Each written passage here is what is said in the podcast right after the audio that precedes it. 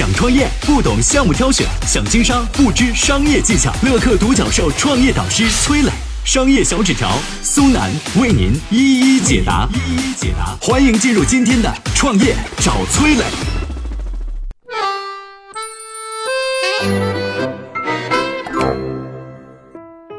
他三十岁从阿里前台做起，如今身价超过七十亿人民币。中国最牛前台是如何炼成的？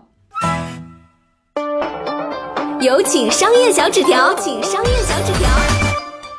三十岁从阿里前台做起的童文红手持百分之零点二的阿里股份。如果他持有到现在的话呢，按照前一天阿里回归港股上市的市值啊，那么童文红的身价已经超过了七十亿元人民币，是中国当之无愧的最牛前台呀。两千年的时候呢，童文红呃生完孩子坐完月子，打着雨伞骑着自行车到处找工作哈，要啥自行车啊？生活这么困难了啊，呃骑来骑去呢，到了这个阿里去面试，结果呢第一轮就给刷下来了。当时童文红三十来岁啊，比那个面试官呃面试官他那个也很厉害，叫彭磊，大家很熟悉了啊。他当时比彭磊还要大一岁呢，啊，他就被刷下来，被彭磊给给 PK 掉，给给刷下来之后越想越生气。过了几天又骑着自行车又到了阿里啊，为啥呢？他不是说觉得阿里多厉害，不是说觉得两千年的阿里巴巴这公司多好，相反，那个时候阿里才刚成立一年多，是吧？根本也没啥名气，也没啥特别大的作为。这个童文红呢，有一股子倔劲儿，这倔劲儿叫不服输，叫不认。他觉得，哎，怎么回事？叫彭磊的，怎么你很厉害吗？啊，你把我给干掉了，我很差吗？我差哪儿？我要个明白，我讨个说法，我能干，你给我派那些活儿，怎么的了？为啥把我刷下来？讨个理。啊，又是跟彭磊一番说。啊，彭磊最终被他打动，真的是破格录用了他啊，给了个岗位，也很差的岗位啊，前台文员。当时刚刚入职，业务不熟，童文红来公司跟同事经常发生摩擦，没多久他忍不了啊，又找到彭磊说：“这家姐你是对的啊，我就不该来你这儿啊，我干不了这活儿啊，跟同事天天吵架。”他这次提离职，彭磊没同意啊，又是一番说服，童文红留下来了。啊，童文红留下来之后呢，对自己做了一些这个反省和总结。从此之后呢，他在前台岗位上展现出了惊人的能力，他变成了一个超级优秀的前台。啥意思？举点小例子，比如说公司的同事要出差去上海，他会把沪杭的铁路车次时间表发给经常要去上海出差的同事。他会在夏天主动安排咖啡吧啊，进一些冷饮存放。他会帮一直打电话找客服的客户啊来解答疑问，把客服的活都干了。然而，对于一个有野心的初创公司来说啊，这个前台的工作你做的再溜，啊，那你也远不止这些嘘寒问暖、锦上添花啊。童文红的挑战和机会很快来了。两千年九月十号，教师节，马云啊广邀天下群雄。叫了搜狐的张朝阳、新浪的王志东、网易的丁磊，还有一个大侠金庸啊，杭州举办了第一届西湖论剑活动。承办活动的重担压到了初来乍到的这个童文红的肩上啊。当时正好呢，童文红的丈夫调去北京工作，家里有小孩要带啊。童文红的妈妈又病倒了，内忧外困，分身乏术啊。这个童文红慢慢的深呼吸，唉唉，缓过神来之后，他觉得，哎呀，什么玩意儿西湖论剑，不就跟办个婚礼差不多吗？什么咋咋呼呼，有那么难吗？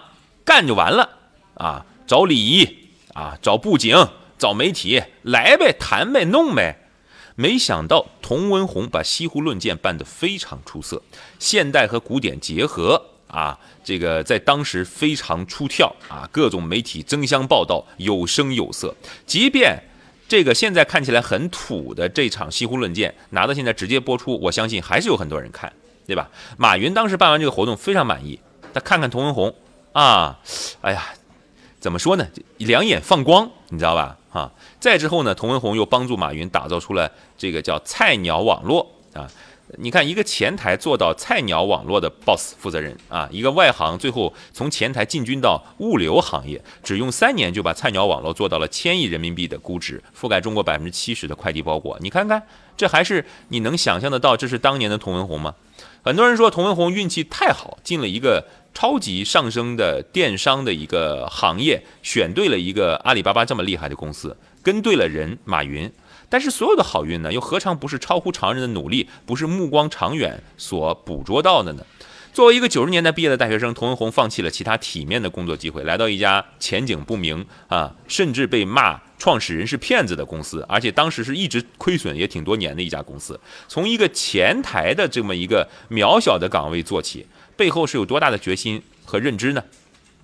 当年阿里股份制改革，马云分给这个前台百分之零点二的股权。他说，将来阿里上市市值会达到一千亿，你就在阿里干，不用去别的地方跳槽，别人挖你你也别去啊。公司上市的时候，你身家就过亿了。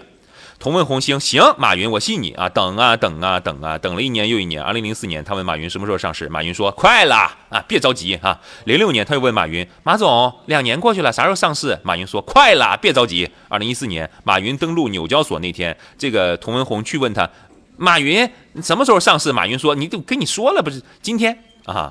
最终这一次上市实现了童文红亿万富翁的一个华丽转身。人的一生会经历很多重大机遇，可惜的是，当命运伸出橄榄枝的时候，大多数人毫无准备，有的人甚至亲手放弃改变一生的机会，仍然毫不自知，埋怨世道不公。只有足够有力的双手，才能托得起上天给予的好运。童文红抓住了，他也做到了。我曾经呢跟很多创业者沟通过，发现创业者最大的痛点就是缺少资源、缺少链接。于是呢，我们创立了创业者社群“乐客独角兽”，现在啊已经有三万多人了。有人在这找到了创业机会，找到了客户、渠道商、投资人。下拉手机屏幕，在节目简介里边有我的个人微信号，我在社群等你。